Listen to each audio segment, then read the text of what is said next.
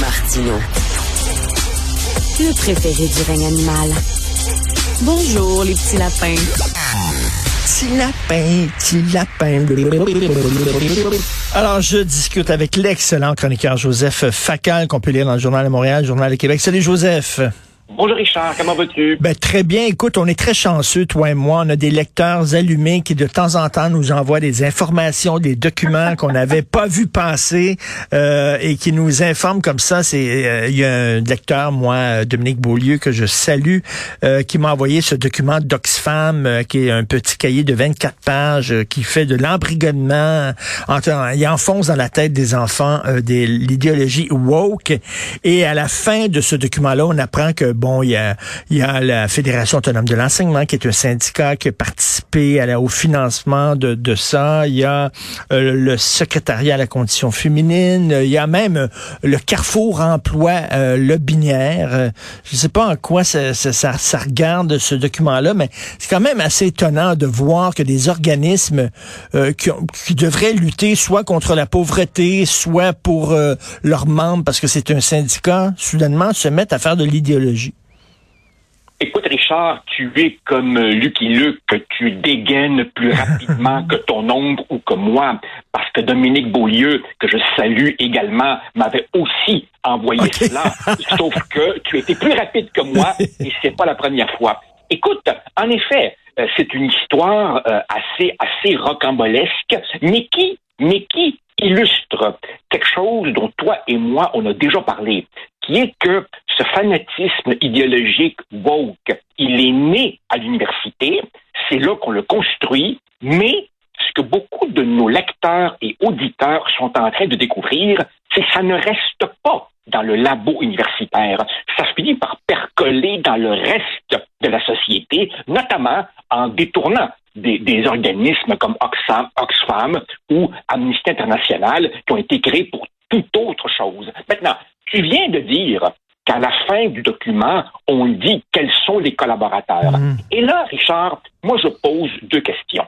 Primo, moi, en raison de mon métier, je connais des tas de gens dans le milieu éducatif, du secondaire jusqu'à l'université, en, en passant par le collégial. Et tous mes amis profs à qui je parle trouvent cela délirant et sont consternés de voir leur direction syndicale euh, se mmh. lancer là-dedans. Alors, il faudrait pas s'imaginer, faudrait pas s'imaginer que quand un syndicat de profs euh, euh, prête sa collaboration à ces niaiseries, qu'il n'y a pas des résistances au syndicat professoral. Mais évidemment, ces gens-là ne sont pas consultés. Ou alors, évidemment, écœurés, se sont éloignés des instances syndicales. Et l'autre point, Richard, et là vraiment la moutarde monte au nez, c'est que fait dans cette galère le secrétariat à la condition féminine du ben gouvernement du Québec? Là, là, il y a une sous-ministre quelque part là-dedans qui n'a pas compris que son premier ministre résiste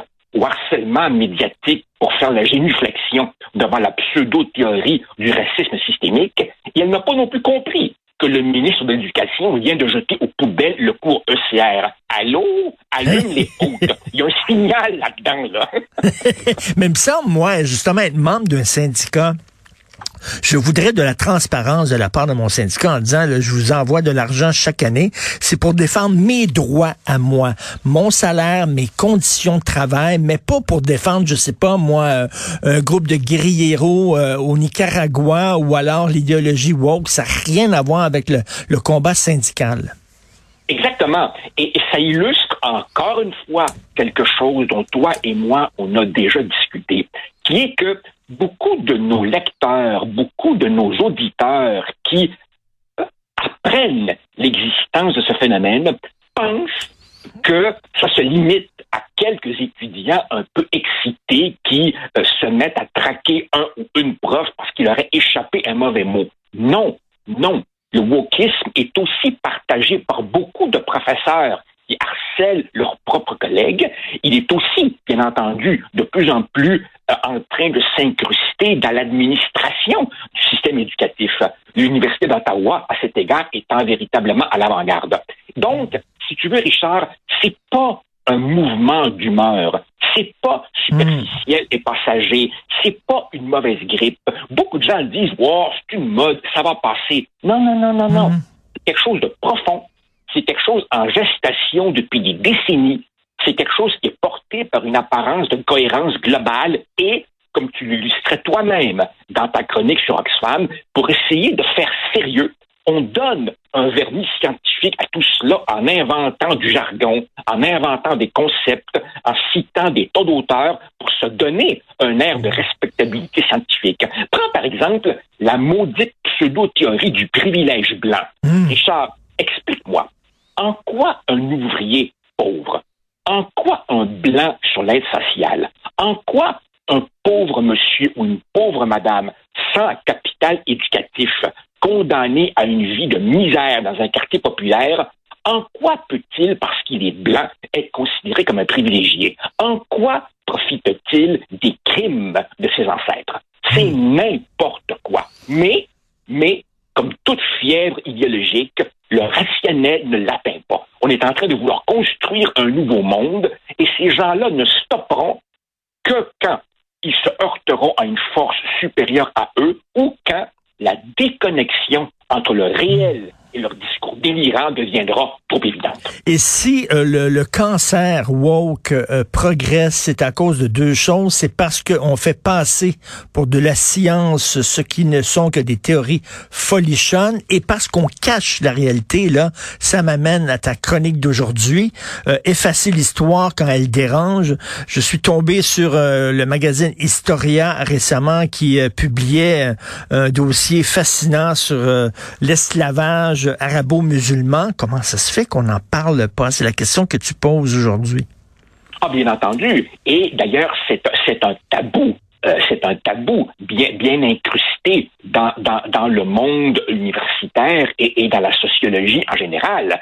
C'est-à-dire que les crimes commis par certaines communautés doivent absolument être dénoncés. Les crimes commis dans d'autres communautés doivent être relativisés, nuancés, euh, voire même totalement évacués. Et justement, pour montrer que le wokisme n'est pas une affaire neuve, je suis remonté en arrière à une vieille, vieille histoire qui s'est passée en France au début des années 2000, où évidemment tu as un grand historien, Olivier Grenouillot, qui, preuve à l'appui, euh, documente toute la traite d'esclaves et euh, il, il, explique évidemment, chiffre à l'appui, que la traite arabo-musulmane, elle a duré 13 siècles.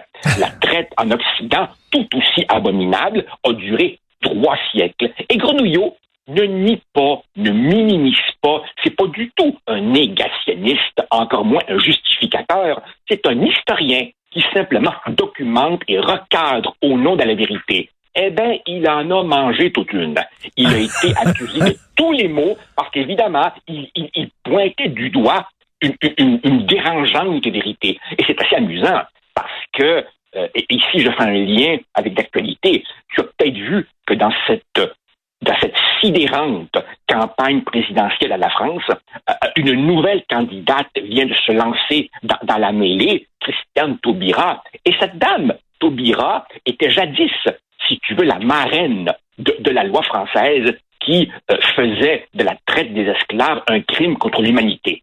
Et quand on lui a dit, Madame Taubira, pourquoi est-ce que c'est seulement l'esclavagisme occidental qui est un crime contre l'humanité et pas tous? Sa réponse fut, et ici je la cite pour ne pas me tromper, pour que les jeunes Arabes ne portent pas sur leur dos tout le de l'héritage des méfaits des Arabes. OK, mais, OK, mais attends une minute. Donc, les Blancs occidentaux, eux, peuvent porter sur leur dos tout le poids des méfaits de leurs ancêtres. Ça, il n'y a pas de problème, mais pas les ah, Arabes. Il n'y a pas de problème. Exactement. Autrement dit, nos enfants doivent tous savoir des crimes jadis commis, et bien entendu, je dis oui à cela. Ah, mais par contre, dans d'autres communautés, il faut les traiter comme des petits lapins fragiles. Eh ben non. Eh ben non. L'histoire Euh, ce sont des faits et il faut les connaître. Et Joseph, Joseph, j'ai eu cette discussion-là à un moment donné avec quelqu'un, je me souviens plus qui, et je disais comment ça se fait qu'on parle beaucoup de, de la traite négrière, effectivement, occidentale, euh, l'esclavage aux États-Unis, mais très peu l'esclavage dans les pays euh, du Moyen-Orient. Et on me dit c'est parce que l'esclavage aux États-Unis, c'est beaucoup plus récent. les, les, marques de cet esclavage-là existent encore. Les Noirs qui sont là souffrent encore des impacts de cet esclavage-là, alors que l'esclavage arabo-musulman, ça date d'il y a très, très, très longtemps. Euh, c'est absolument faux. C'est absolument faux. Euh, euh, en Occident, c'est tout au long du 19e siècle que l'on votera des lois pour interdire l'esclavage, bien que c'est vrai qu'il a laissé des traces qui perdurent jusqu'à aujourd'hui. Ben, je m'excuse. dans, dans, le monde arabo-musulman, cette discussion publique, elle est largement taboue. Elle est dans l'angle mort.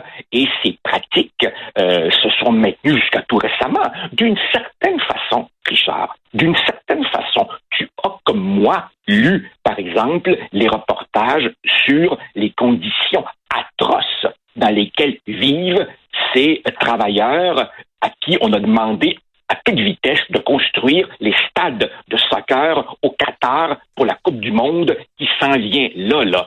Eh bien, ce sont des pratiques absolument révoltantes qui, ici, ici, seraient proprement inadmissibles. Ah, mais quand c'est ailleurs, il faut comprendre, hmm. relativiser, nuancer. Eh bien non, je m'excuse. Pour, pour moi, Richard, la dignité humaine, elle ne connaît ni couleur de peau, ni frontières hier, c'était justement la journée Martin Luther King. Il faut se rappeler, Martin Luther King, ce qu'il a dit, c'est qu'il ne faut pas juger une personne à la couleur de sa peau, mais à sa personnalité, son caractère, ce qu'il a entre les deux oreilles, ce qu'il a dans le ventre. Malheureusement, les antiracistes sont de plus en plus racistes. Oui, ici, on a deux problèmes. Le premier problème, c'est qu'il est évidemment caricatural de définir toute la société en deux camps les opprimés, les oppresseurs, les dominants, les dominés.